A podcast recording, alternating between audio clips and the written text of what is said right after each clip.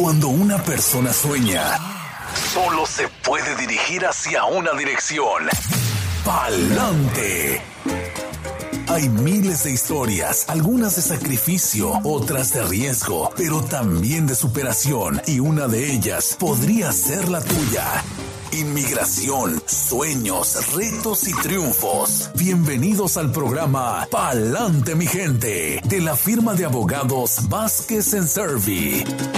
Así es, bienvenidos todos sean aquí a esta edición de Pa'lante mi gente, el podcast de Vázquez y Servi, abogados de inmigración y por supuesto también nos emociona mucho la idea de que pronto, también a través de la tecnología y resguardando la salud de todos, podríamos ya ver pronto ediciones ya personalizadas con personas que nos quieren compartir su historia como inmigrantes, esas historias de triunfo, de sacrificio. Pero bueno, mientras tanto le damos la bienvenida a la abogada Bárbara Vázquez. Bienvenida.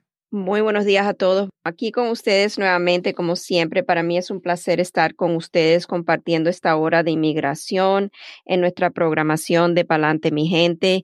Y como siempre, le vamos a recordar que la información que reciben por este medio es de carácter general y no sustituye una consulta formal con un abogado que se especialice en la materia de inmigración.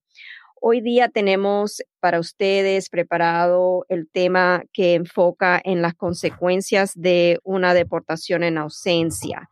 Sabemos que personas quienes buscan convertirse en residente permanente de Estados Unidos deben cumplir con varios requisitos estatutarios. Por lo general, el solicitante a la residencia permanente tiene la carga de la prueba de demostrar que carece de cualquier base de inadmisibilidad bajo la ley de inmigración aunque algunas bases de inadmisibilidad permiten solicitar un perdón, otras excluyen posibilidades y exigen que el castigo se cumpla fuera de Estados Unidos antes de que el solicitante pueda nuevamente aplicar y ser considerado para el beneficio de la residencia permanente. El fallo de comparecer a una audiencia con un juez de inmigración suele resultar en una orden de deportación en ausencia. Conforme a la ley de inmigración, en casos donde existe una orden de deportación en ausencia, el solicitante a la residencia permanente tendrá un castigo de cinco años desde la fecha de su partida o deportación de Estados Unidos. Esta provisión de la ley de inmigración solamente aplica a personas quienes fueron puestas en trámite de deportación después de que tomó efecto la nueva ley de inmigración, que fue el primero de abril de 1997. También es importante que enfaticemos que el castigo de cinco años que impone esta provisión de la ley solamente aplica a personas quienes salen de Estados Unidos. Bajo la administración actual, muchas personas se han visto afectadas bajo esta provisión de ley cuando salen del país para la entrevista de residencia permanente, lo que es conocido como el proceso consular, lo cual es programada por la Embajada Americana en su país natal aunque el estatuto no permite solicitar un perdón por esta base de inadmisibilidad, el solicitante a la residencia tal vez puede evitar lo que es el castigo de cinco años siempre y cuando pueda demostrar que tuvo una causa razonable por no comparecer a su audiencia ante el Tribunal de Inmigración. La jurisprudencia define causa razonable como algo que está fuera del control razonable de la persona. Esto comúnmente requiere que la persona demuestre que su fallo de comparecencia fue ocasionado por alguna enfermedad que no le permitió cumplir con el deber de presentarse.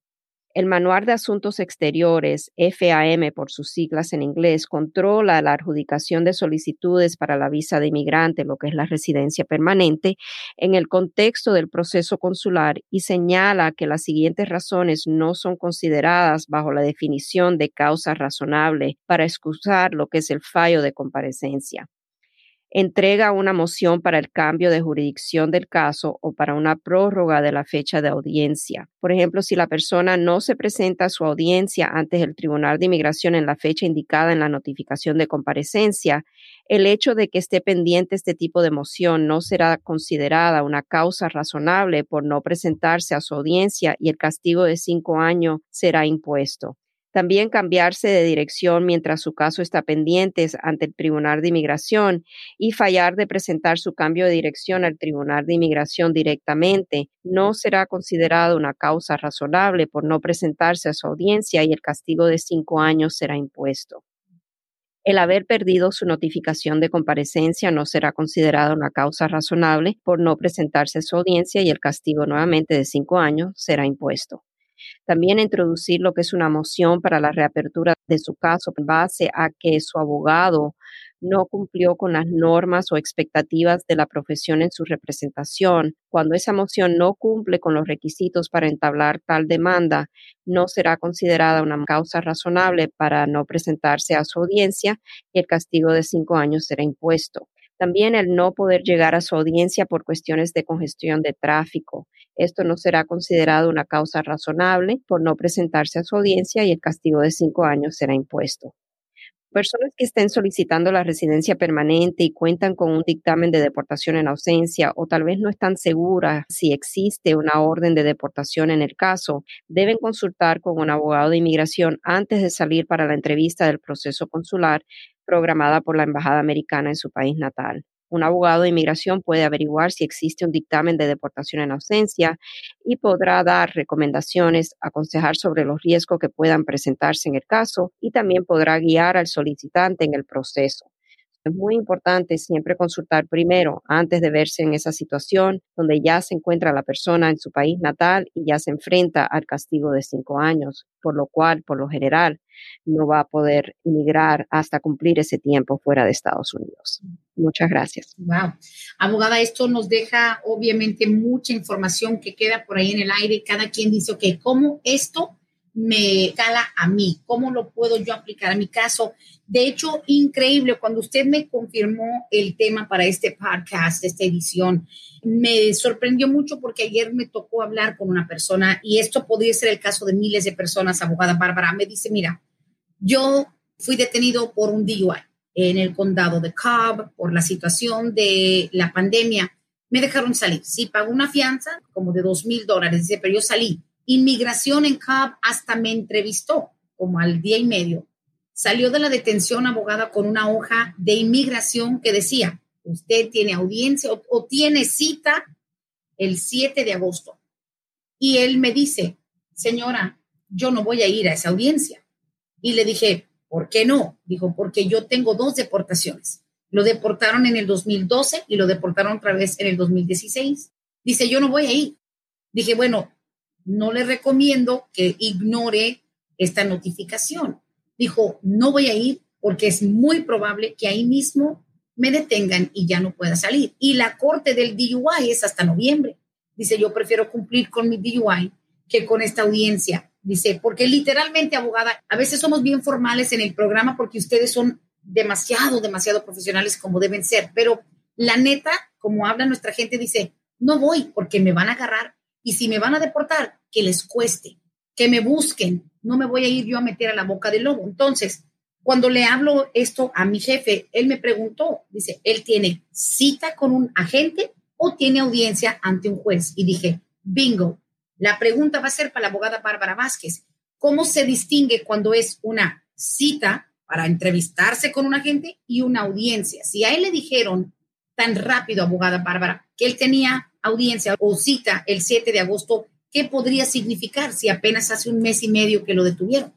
Hay que mirar el citatorio, pero sí son documentos que se ven totalmente diferentes. Uno dice Notice to Appear, notificación de comparecencia, y esa notificación de comparecencia tiene las alegaciones que le está haciendo ICE a la persona, básicamente donde por lo general va a indicar que la persona se encuentra de manera indocumentada en Estados Unidos, que entró de una manera irregular o que a lo mejor ya violó los términos de la estadía legal que le dieron va a indicar la fecha cuando entró, va a indicar también el lugar por donde entró y va a también indicar ese documento, la base estatutaria por la cual el gobierno está ahora empezando trámites de deportación o busca deportar a la persona. Una orden de supervisión usualmente es algo que luce diferente cuando la persona se tiene que estar reportando con un oficial de inmigración, porque a lo mejor ya existe una orden de deportación previa en el caso, a lo mejor la persona tiene una corte que está pendiente con un juez de inmigración, ha logrado a lo mejor una moción para la reapertura de su caso de deportación previa y ahora simplemente ICE quiere monitorear a la persona para asesorarse de que va a cumplir en presentarse a la corte y ICE entonces a lo mejor pone, no digamos un paro oficial, pero no mm. está ejecutando la orden de deportación previa porque existen estos factores en el caso, pero sí luce totalmente diferente, tendríamos que ver, ¿verdad? y ahí claramente vamos a poder definir qué exactamente ha recibido esta persona. Claro, y no se puede hacer una determinación exacta sin saber primero qué, qué fue lo que le mandaron o qué papel le dieron. Sabemos que hay miles de situaciones distintas, pero todas podrían de alguna manera u otra caer dentro de esta categoría. Mucha gente que si yo entré ilegal por la frontera, me agarraron y me dejaron entrar y me dieron un papel que tenía que regresar, ya sea un centroamericano, ya sea una persona que por múltiples arrestos también le dan salida voluntaria y nunca se fueron. Hay miles de formas de conseguir o de que te apliquen una deportación en ausencia, pero lo que usted nos explica nos deja un poco más clara la situación. No hay mucho pretexto que te salve de eso. Ahora, por ejemplo, en el caso, la señora que nos manda la pregunta ahora dice, yo soy ciudadana, yo pedí a mi esposo y después de casi tres años ya nos llegó la aprobación, dice, pero él tiene una orden de deportación desde el 2006. Entonces, cuando ciudadano pide al inmigrante que tiene orden de deportación de hace varios años, hay un paso extra o hay un paso distinto porque a ellos les están aconsejando que no hagan ninguna moción para hacer ninguna reapertura. ¿Cómo lo podrían manejar ellos? Esto es un caso que obviamente tendríamos que mirar, ¿verdad? Lo que es el expediente migratorio, mandar a pedir lo que es el FOIA, específicamente si esto fue una deportación por un juez de inmigración y no una deportación expedita en la frontera, se pediría el expediente directamente a la corte. Si fue una deportación expedita en la frontera, entonces tendríamos que pedir esos datos o ese expediente a la patrulla fronteriza para saber exactamente qué fue lo que sucedió durante el curso de la detención. Mm. Ahora, en este caso, si el señor tiene una orden de deportación del 2006 y sale de Estados Unidos confiado de que va a poder reingresar al país con esa orden de deportación en vigor, le aconsejamos una segunda opinión, porque esto puede ser una traba definitivamente para su caso el tener una orden de deportación puede causar que la persona no sea elegible y que aunque tenga un perdón que haya sido aprobado por aquí, por la parte de Estados Unidos, puede enfrentarse con una posible revocación de ese perdón. Y otra cosa que es muy importante, dice que tiene una orden de deportación en el 2006. Lo que tendríamos que averiguar es si la persona fue deportada mm. físicamente de Estados Unidos, ¿verdad? Bajo esa orden de deportación en algún momento y se encuentra nuevamente en el país de manera indocumentada eso también causa una consecuencia donde no va a poder solicitar un perdón porque ahora ha vuelto a entrar de manera irregular a Estados Unidos después de una deportación y esto ocasiona un castigo de 10 años permanente por el cual no hay una posibilidad de un perdón. Mm. Hay que tener todas estas cosas en cuenta y hay que también yo pienso, ¿verdad? A lo mejor pedir una segunda opinión. Sí, por supuesto. Estamos al aire con este nuevo episodio de Palante, mi gente, con Vázquez y Servi. La abogada Bárbara Vázquez nos acompaña.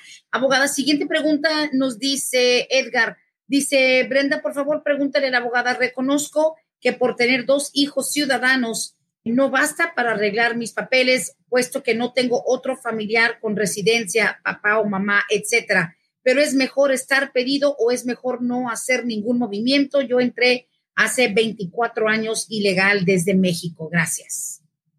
Sí, en mi opinión, no vale la pena. Si esta persona, el señor Edgar, requiere de un perdón por la presencia indocumentada en Estados Unidos, a lo mejor no sería factible en estos momentos hacer una solicitud a través de un hijo o tener una I-130 aprobada que va a ser después de la aprobación entregada a lo que es el Centro Nacional de Visa para empezar lo que es el segundo paso del caso, que sería el proceso consular, sabiendo Edgar de que cuando sale de Estados Unidos va a enfrentar el castigo de 10 años por el cual solamente va a poder pedir un perdón mm. si es que tiene ese familiar calificativo que sería un familiar como mamá o papá o cónyuge residente o ciudadano para poder ser elegible a pedir ese perdón. Otra cosa en este caso es el hecho de que tendríamos que averiguar si alguna vez antes de que caducara la ley 245i, el señor Edgar fue solicitado por a lo mejor un patrón o por un familiar que haya hecho una solicitud, una petición familiar o en el caso de un patrón, una petición laboral antes del 30 de abril del 2001, para entonces averiguar si él califica bajo la ley 245i, ya entonces cambiaría el análisis de su caso. Ah, caray, pues bueno, sabemos que obviamente hay tantas diferentes digamos, factores distintos, pero la gente dice, pero pues mejor tener ya algo comenzado, pero dependiendo de los requisitos y del programa que vas a buscar, podría ser incluso contraproducente porque ya estás revelando tu estatus y si no vas a tener, supongamos en este caso, y, es el caso de millones de inmigrantes abogados, una madre que llega aquí indocumentado, un padre indocumentado, llegan a pasar de los años, sus hijos nacidos en Estados Unidos crecen, pero papá y mamá no tienen ese relative eh, que califica, ¿no? Para el perdón. ¿Qué pasa? Llega un punto donde inmigración dice, ok, usted esperó 21 años para que su hijo lo pidiera o su hija la pidiera, no califica, se tienen que ir o pueden decir, well, I tried, me deja quedarme aquí después del intento o ya entrarían en un proceso de deportación por no calificar usualmente cuando hay una petición familiar, que es la I-130, que se hace es como el primer paso de estos casos, el gobierno va a aprobar esa petición familiar por lo general, en la mayoría de los casos, porque en este caso lo único que se tendría que establecer para esa aprobación sería, en el caso de Edgar, por ejemplo, que ese hijo que lo está pidiendo es su hijo. Sí. o su hijastro, ¿verdad? Y que califica para hacer esa petición familiar. Eso es el requisito para que aprueben la I-130, comprobar ese nexus familiar. En casos de una persona que es solicitada por su cónyuge, ciudadano o residente, tienen que establecer, están casados, que el matrimonio es legal que no existió ningún impedimento al matrimonio en el momento de casarse y que el matrimonio es un matrimonio válido, no para propósito de obtener beneficios migratorios. Mm. Si se puede comprobar esos puntos, entonces la petición familiar va a ser aprobada. Ahora, una vez que eso sea aprobada, ya entonces la persona entraría si es que tiene elegibilidad a lo que es el segundo paso del caso, pero por lo general USCIS no va a tomar la I-130 que ya ha sido aprobada para poner a la persona en trámite de deportación si la persona decide no hacer su segundo paso del caso. Eso es por el momento. Las cosas pueden cambiar en un futuro como han cambiado radicalmente aquí en, eh, bajo esta administración. Mm. por el momento no estamos viendo que personas que no tienen orden de deportación previa, que no, no hay ninguna base para que el gobierno empiece lo que es ese trámite de deportación, aparte de a lo mejor la presencia indocumentada en el país, cuando una I-130 es aprobada, no estamos viendo que se han puesto en trámite de deportación. Ay, ay, ay. Porque mucha gente dice, well, what's the point? ¿Cuál es el punto de tratar de perseguir algo que no me van a dar y después de todo me terminan deportando? Ahora, distinto a lo que son, por ejemplo, solicitudes de asilo político o de algún otro tipo de proceso que es más, todavía más específico. Sabemos que hay personas que han tenido esa desagradable sorpresa, abogada Bárbara, que, ay, pues a mí me dijeron que el asilo político era fácil y al final terminan en proceso de deportación porque eso es algo completamente distinto. Exacto, o sea, un caso de asilo político no es nada fácil, es un caso bastante complicado y como estamos viendo con la programación que tuvimos la semana pasada, cosas se están poniendo hasta más estrictas para casos de asilo político. Hay que tener mucha cautela, específicamente en estos tiempos donde han habido cambios radicales en el asunto de asilo político, donde vienen cambios hasta más fuertes ahora a finales de agosto del mes que viene para personas quienes entraron de manera indocumentada, para poder ser elegible a un permiso de trabajo bajo una solicitud de asilo. Vienen cambios bien fuertes y antes de solicitar asilo deben de estar conscientes de esos cambios, consultar con un abogado de inmigración quien le pueda aconsejar cuáles son esos cambios, cuáles son los riesgos, cuáles son los requisitos y qué enfrenta la persona cuando entrega o cuando empieza ese proceso de asilo político. Pues bueno, señores, este programa lleno de información. Ahora sí que están llegando los textos podcast de Palante, mi gente, este episodio que se trata precisamente de esto de la deportación en ausencia. Claro, cualquier pregunta es válida, pero la deportación en ausencia, si tomaste la decisión de ignorar un citatorio, de ignorar una audiencia, obviamente va a depender de los datos que incluye ese documento. Si hace muchos años con la abogada Bárbara Vázquez. Nos preguntan ahora, dice, pero entonces yo había escuchado que cuando es salida voluntaria que uno mismo la firma, a los 10 años ya te perdonan de nuevo una entrada. Nada que ver. ¿Qué tiene que ver una salida voluntaria? En ningún momento creo yo que es prudente, abogada Bárbara, que la gente piense que porque ya te saliste voluntariamente, a los 10 años puedes regresar, no tienes estatus para hacerlo. Correcto. No estamos hablando de salida voluntaria en este tema, estamos hablando ya de una deportación en ausencia, que es muy diferente a una salida voluntaria. Si la persona tiene una orden de salida voluntaria y cumple con esa orden de salida voluntaria, la persona entonces no solamente tiene que cumplir con la orden, pero también tiene que estar consciente que si antes de esa orden de salida voluntaria estuvo aquí presente por un periodo de un año más en lo que es una presencia indocumentada, ese castigo de presencia indocumentada no se va a borrar así por así. Y por esa razón, a lo mejor la persona está confundiendo lo que es ese castigo de 10 años con la orden de salida voluntaria. Si la persona no tiene lo que es un familiar que sea mamá o papá o cónyuge residente o ciudadano, para poder solicitar un perdón de esa presencia indocumentada que acumuló antes de salir conforme a la orden de salida voluntaria. Entonces, por esa razón, va a tener que esperar afuera ese periodo de 10 años para entonces poder entrar a Estados Unidos, pero obviamente esa entrada debe ser una entrada documentada, o sea, una entrada legal a Estados Unidos, a lo mejor a través de lo que es una solicitud de petición familiar pues bueno, hay que hacer las preguntas adecuadas, no hay que dejarse llevar con eso de que es que me dijo mi compadre, me dijo mi hermana. Sabemos que hay categorías muy diferentes, salida voluntaria, la deportación o, por ejemplo, orden de salida, usted se tiene que ir. No todo el mundo tiene el, beneficio, abogada Bárbara, de que le digan en una sala de audiencia, ¿sabe qué? Le damos 30 días para irse, le damos 60 días para irse. Hay gente que decide ignorar ese tipo de orden. ¿Eso también es deportación? Cuando la persona no cumple con una orden de salida voluntaria que el juez de inmigración le ha otorgado para salir dentro de un plazo de tiempo, usualmente un juez de inmigración solamente puede otorgar lo que sería el máximo, que son 120 días para que la persona salga bajo esa orden de salida voluntaria y mucho del término que puede dar el juez también depende en qué paso va el caso ante el Tribunal de Inmigración. A veces el juez está limitado a dar 60 días. O tendríamos que ver en qué paso del caso va ante el Tribunal de Inmigración ese caso para determinar cuál sería el máximo que se puede pedir a un juez de inmigración. Si la persona no cumple con la orden de salida voluntaria, o sea, llega a la fecha límite a donde tuvo que ya haber salido de Estados Unidos y no sale, esa orden de salida voluntaria se convierte por operación de ley en una orden de deportación.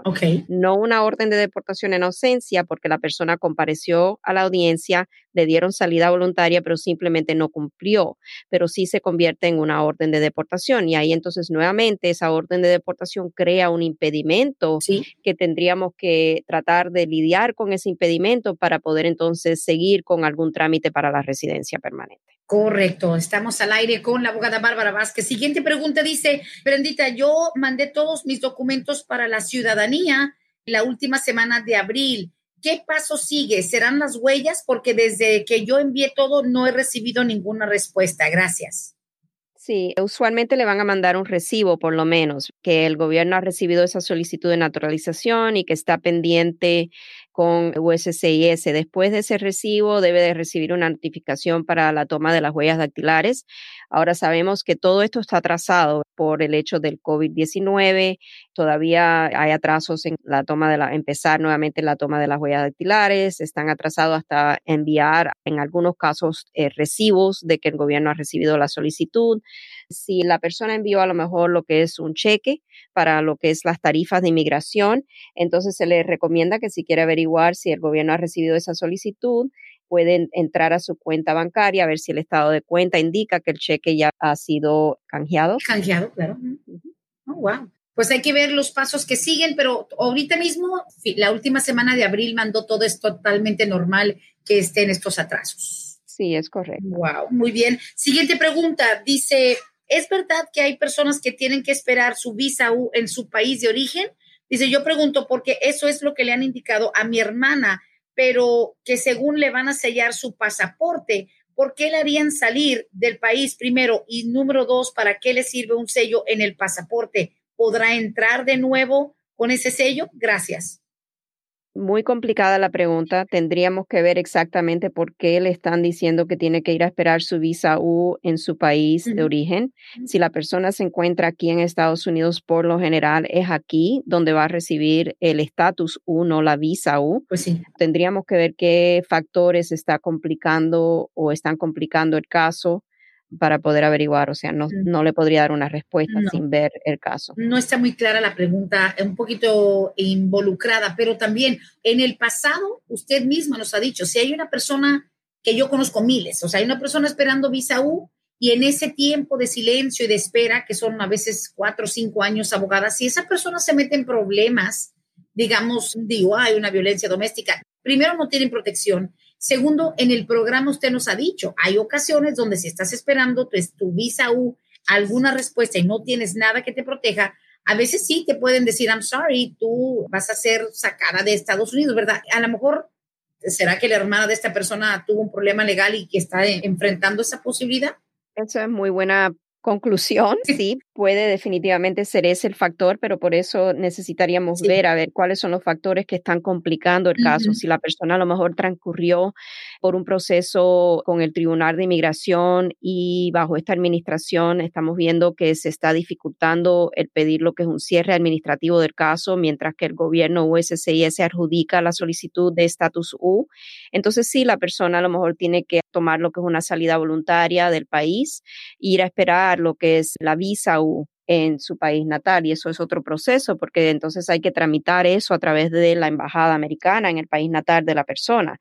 Ya no sería un estatus U, ya sería pedir una visa U. Todo eso tendríamos que averiguar a ver cuál es la complicación. Bueno, y son simplemente las observaciones por tanto contacto con una maestra como usted, abogada, pero nada, obviamente los conceptos que yo emito no vienen con ningún tipo de background legal, para eso está la abogada Bárbara Vázquez en el podcast de Palante, mi gente, en este episodio Siguiente pregunta, dice, bueno, esto fue desde el inicio, ya estamos en las preguntas de hoy. Una joven que yo recomendé llamó para hacer cita, le dijeron que no estaban haciendo citas. Creo que eso fue lo que aclaramos al principio del programa, ¿no? Si le están diciendo que no estamos haciendo citas, hay algo mal. Gracias por dejarme saber. Voy a hablar con la oficina para ver qué es lo que está pasando, pero sí estamos haciendo cita. Lo único es que a lo mejor la cita que le estamos ofreciendo es una cita ya bastante en el futuro, tal vez para finales de julio o principios de agosto, mm. por la simple razón de que sí, las citas están copadas en estos momentos.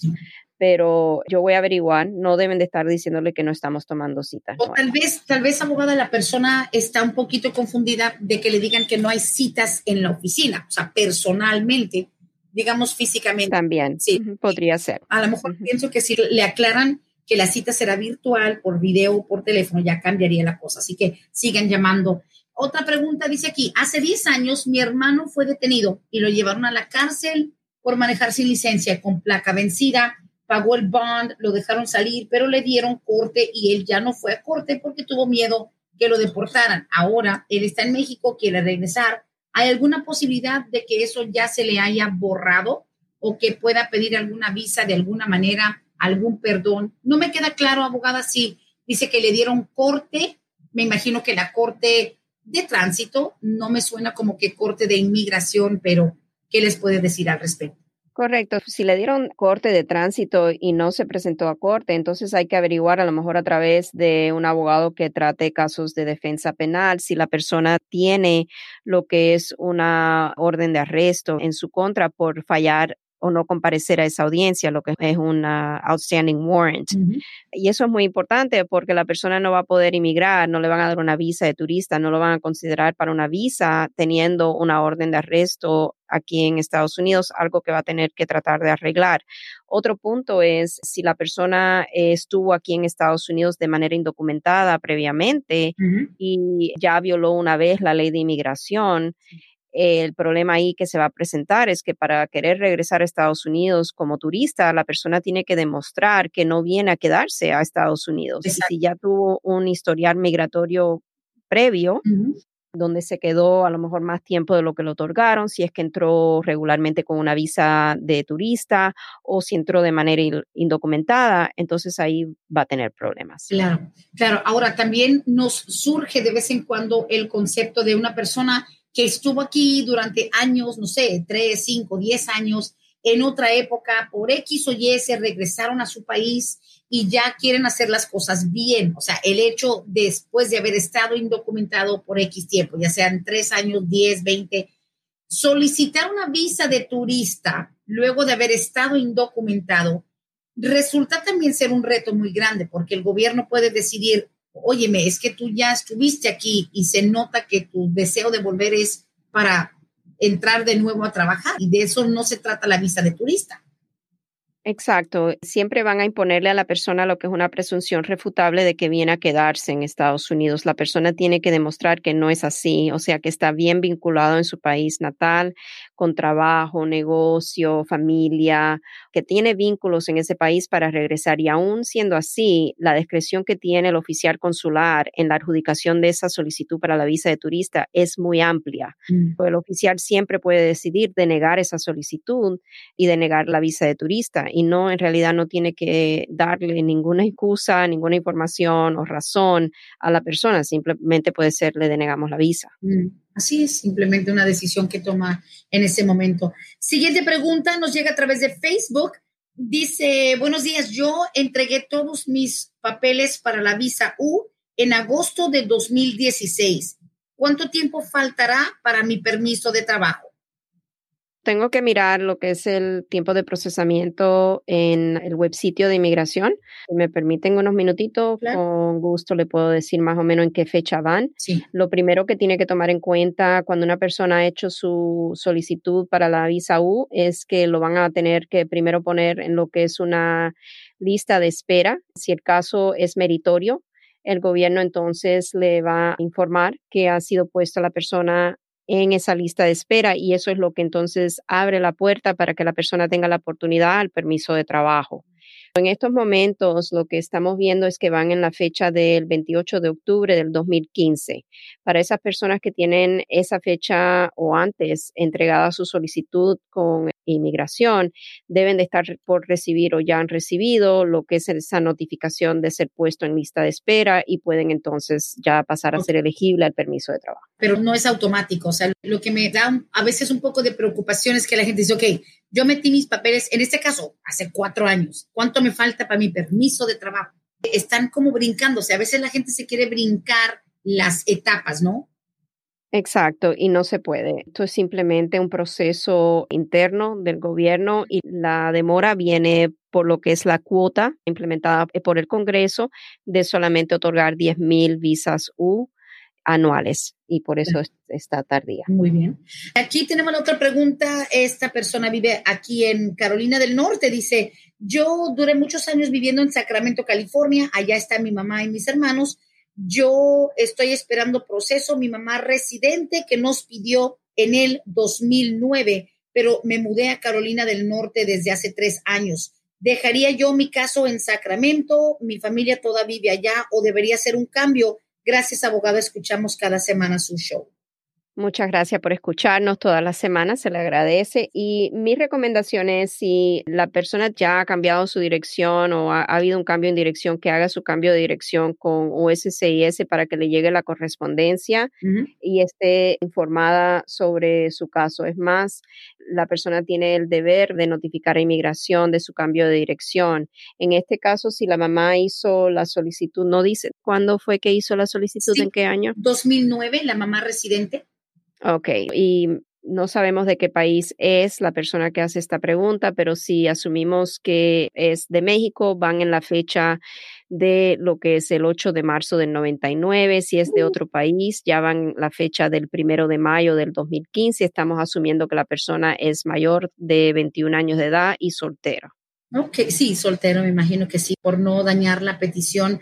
Pues bueno, obvio, o sea, hay todavía la idea de que personas piensan que a lo mejor un caso en California se maneja más rápido que acá, tal vez en Carolina del Norte. Y de hecho, la cuestión de las cortes o de los distritos de inmigración, ¿se manejan por cada estado individualmente o son por regiones geográficas?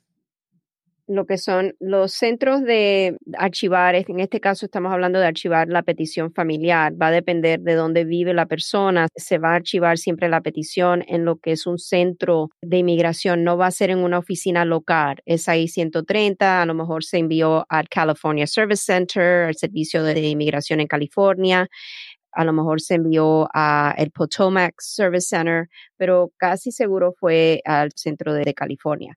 Lo que va aquí a definir cuándo va a poder la persona entrar al segundo paso de su caso es la fecha de prioridad que se le va a asignar al caso o que ya a lo mejor tiene asignado ese caso.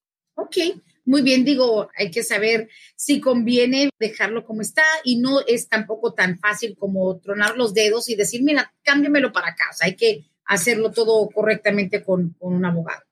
Right. Y si ya está a lo mejor ya aprobado el caso, siempre el patrocinador de la solicitud, en este caso la mamá, que a lo mejor está viviendo en Sacramento todavía, puede dejar obviamente la dirección del patrocinador ahí, simplemente que sea el beneficiario que pueda a lo mejor notificar del cambio de, de la dirección para estar atento de las comunicaciones que le vaya a llegar del servicio de inmigración. Ok, pues ahí está, listo. Seguimos con las preguntas. Dice, por favor, no digas mi nombre. Mi hijo tenía el DACA y lo perdió por un caso criminal en el 2016. Le dieron tres meses de cárcel, no lo deportaron, pero ahora su novia ciudadana americana lo quiere pedir. Él podría hacer papeles o tiene que arreglar el otro asunto primero. 90 días en la cárcel, tres meses. Primero que nada, tenemos que saber cuál fue el delito que cometió. Eso es muy importante para determinar si existe una base de ser considerado inadmisible si existe una base de ser considerado inadmisible, eso puede crear un impedimento a la residencia permanente, pero también tendríamos que evaluar la posibilidad de que exista un perdón que se pueda pedir por esa base de ser considerado inadmisible. Es muy importante siempre mirar lo que es una copia certificada de la disposición del caso, o sea, del caso del 2016, para saber exactamente bajo qué estatuto o qué provisión estatutaria del Estado, me imagino que fue un caso estatal, a lo mejor es saber qué provisión fue la que bajo la cual lo enjuiciaron, mm. porque a veces tenemos el argumento de que esto no es un delito que causa ninguna base de inadmisibilidad, si es lo que se considera a lo mejor bajo la ley de inmigración llamado un petty offense, donde existe una excepción por ser un delito menor a lo mejor podríamos argumentar que esto ni llega a ser un caso de bajeza moral, que es la base de inadmisibilidad más común cuando hay un delito por medio. Y hay que ver cómo se puede formalizar ese argumento para ver si podemos proceder y cómo podemos proceder en el caso cuando el joven decida casarse con su novia ciudadana. Exactamente. Continuamos, dice aquí, yo llevo ya más de siete años batallando con una petición I-130 está con una firma de abogados locales. Dice, llevo siete años batallando con la petición de la I-130 que hice por mi esposo, que tuvo unos asuntos que tuvimos que corregir con su historial criminal, pero aparte lo del perdón se nos ha enredado mucho. Quiero saber, los abogados que uno contrata son los que envían los paquetes y los sobres, porque a mí siempre me han entregado los sobres para enviarlos yo y me han dicho que no llegan a inmigración, el perdón ni siquiera lo han recibido y esto lo hicimos a finales del 2018. El abogado nos puede dar un poco de asesoría. Está bien involucrado aquí, bien complicado, siete años desde que hicieron petición y 130, ella ciudadana por su esposo, el perdón y todo. ¿Quién envía en realidad físicamente paquetes, sobres? Dice, a mí siempre me dan los paquetes para enviarlos yo y ahora resulta que lo que mandamos el perdón en el 2018 nunca llegó. Eso me parece que es algo de la firma de abogados que ellos han optado a hacerlo de esa manera. Nosotros jamás hemos dado los paquetes a los clientes para que ellos lo envíen. Nosotros nos responsabilizamos. Si el paquete es devuelto, va a ser devuelto a nuestra oficina para nosotros saber exactamente por qué el gobierno está devolviendo ese paquete porque esa es la responsabilidad, en mi opinión, de cuando la persona contrata un abogado, nosotros enviamos ese paquete. Ahora, sí hay que enviarlo de manera expedita por FedEx o, ¿me entiende?, para que llegue de un día para otro. Entonces, eso es un costo adicional, se cobra para cubrir ese gasto, mm. porque aunque nos responsabilicemos, siempre es un gasto adicional. Y la persona se le informa desde un principio, ¿sabes qué? Para más seguridad vamos a enviarlo, queremos enviarlo de esta manera para hacerle el tracking, para estar seguro de que vaya a llegar. En realidad no entiendo la razón por la cual una oficina de abogado opte a no a entregar los paquetes ellos mismos. Cada oficina trabaja diferente, pero en nuestra oficina no y no hay ninguna razón bajo la ley que tiene que el cliente ser la persona que vaya a entregar el paquete. Exactamente. Se me hace muy arriesgado al no saber, en el momento que sale ese cliente de tu oficina, no sabes qué va a hacer, si va a ir con eh, los timbres suficientes. Bueno, en fin, qué, mala onda. Ojalá que se pueda aclarar esa situación, porque siete años detrás de algo, y ya dos años y medio después de una solicitud del perdón que según nunca llegó, se podrá imaginar, ¿no? O sea, y por cierto, rapidito, ¿qué va incluido en el paquete del perdón? Digo, se le pudo haber, de eso ya lo pregunto yo nada más, se le podrían haber perdido algunos originales ¿Qué va dentro del paquete del perdón. No, casi nunca vamos a entregar lo que son los originales de documentos, como actas de nacimiento, todo eso va en copia, certificado de matrimonio, pero un perdón bien preparado pueden ser muy voluminoso. O sea, casi siempre nosotros lo tenemos que enviar en cajas, en una caja de FedEx, porque no cabe en un sobre. sí, son a veces 300, 500 hojas que uno entrega de evidencias cuando se trata de un perdón por esa razón, más vamos a recomendar enviarlo de una forma que podamos tener un tracking de dónde está ese paquete, cuando llega al destino a inmigración, cuando fue entregado. Todo eso es algo que nosotros siempre mantenemos un control. Sí, aquí me está contestando la señora, dice, me da vergüenza decirlo, dice, pero me faltaban dos o tres copias de algo, por eso me dieron a mí el paquete era un sobre bien gordo, dice, le puse las copias y yo lo mandé, dice, terminé pagando como 18 dólares. Ah, no se puede juzgar si fue correcto o no, 18 dólares, we have no idea, pero qué lamentable, qué lamentable. Vamos a continuar porque se nos acaba el tiempo y tenemos más preguntas. Dice aquí, las audiencias con un juez de inmigración se están haciendo ahorita en presencia o se están haciendo virtual o se estarán cambiando las fechas. Las fechas va a depender si el caso es de detención. Sabemos que esos casos siguen. Ahora, yo creo que están teniendo que comparecer personalmente en muchas localidades. En casos donde la persona no tiene un caso de detención, sabemos que el gobierno recién anunció que van a posponer esas citas de corte que están programadas hasta por lo menos el 24 de julio. La corte no va a empezar escuchar casos de no detención, incluyendo ya hasta el 24 de julio. Para, yo creo que el 24 de julio cae viernes, sería para el lunes 27 que empezarían. Pero lo que sí sabemos es que casi siempre cuando se está aproximando la fecha, lo que estamos viendo es que están mandando un comunicado de que nuevamente lo han vuelto a posponer.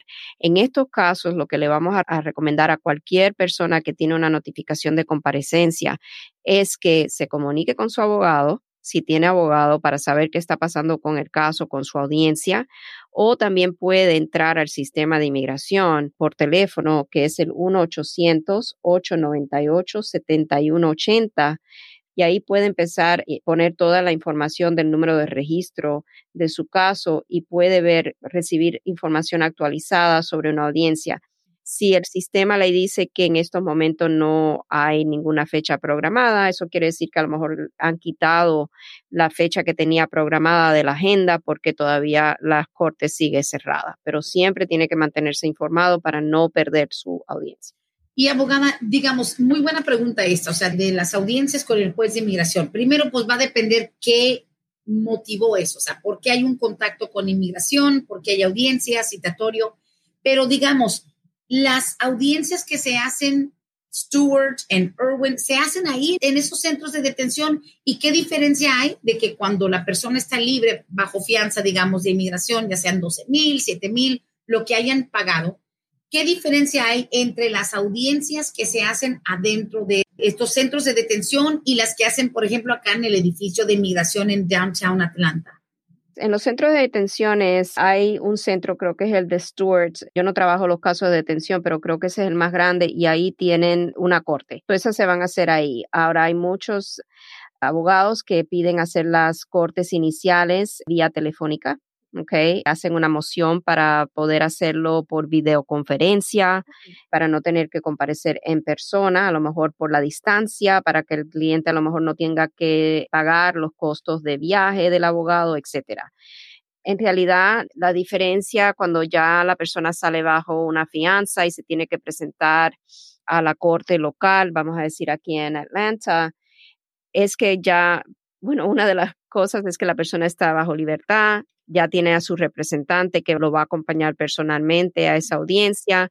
Si es una audiencia preliminaria, va a ser igual con respecto a que van a haber varias personas presentes dentro de la sala del tribunal para escuchar el caso. No es una audiencia privada. Estas audiencias preliminarias son muchas personas están presentes. Ah, todo va a depender de qué es lo que se está tratando de lograr. Ahora, una pregunta súper, súper general y no podemos evitar que nos llegue, sobre todo cuando la invitación ha sido en base a lo que es el título, la temática con la que se abrió el programa de Palante, mi gente, este podcast, que es acerca de la deportación en ausencia o alguien que tenía que salir, alguien que no fue a la corte, pero la pregunta del millón. Tengo un amigo al que le dieron salida voluntaria, sabemos que es distinto a lo que usted habló, pero it's still there. Tenemos un amigo al que le dieron salida voluntaria y nunca salió del país. Ahí, ¿qué procede? Obviamente no sabemos a qué le tira este amigo, qué proceso tiene pensado en algún momento hacer, pero hoy por hoy, alguien con salida voluntaria que nunca se fueron, ¿qué procede técnicamente ahí? En este caso, básicamente lo que sucede es que cuando la persona no sale, no cumple con el plazo de tiempo que le dio el juez bajo la ley para salir voluntariamente, esa orden de salida voluntaria se ha convertido en una orden de deportación. No es una orden de deportación en ausencia porque para recibir la salida voluntaria la persona se presentó a la audiencia, o sea, compareció, cumplió con ese deber. Pero ahora, si la persona quiere hacer algún trámite migratorio para recibir la residencia, va a tener que lidiar con esa orden de deportación, o sea, la orden de salida voluntaria que ahora por operación de ley se ha convertido en una orden de deportación. Y para averiguar exactamente si hay algo que se pueda hacer en el caso, eso va a requerir un análisis completo por un abogado que se especialice en la materia de inmigración, el pedido del FOIA, del expediente migratorio, para ver si a lo mejor en el procedimiento, en el debido proceso hubo alguna falla de la Corte de Inmigración si a lo mejor ha habido algo, algún cambio de circunstancias por el cual a lo mejor la persona pueda pedir la reapertura de su caso. Es algo que hay que evaluar contundentemente para poder ver si hay algo que se puede hacer. Por supuesto. Y abogada, cerramos el programa de hoy. Tengo unas preguntas que se van a quedar para la próxima semana, lamento mucho, pero dice aquí, y esto ya es más de precio, pero tal vez un poquito acerca del proceso, dice, mi hijo se va para el Air Force Ojalá que aguante, dice, pero ¿cuánto se cobra por un parole in place?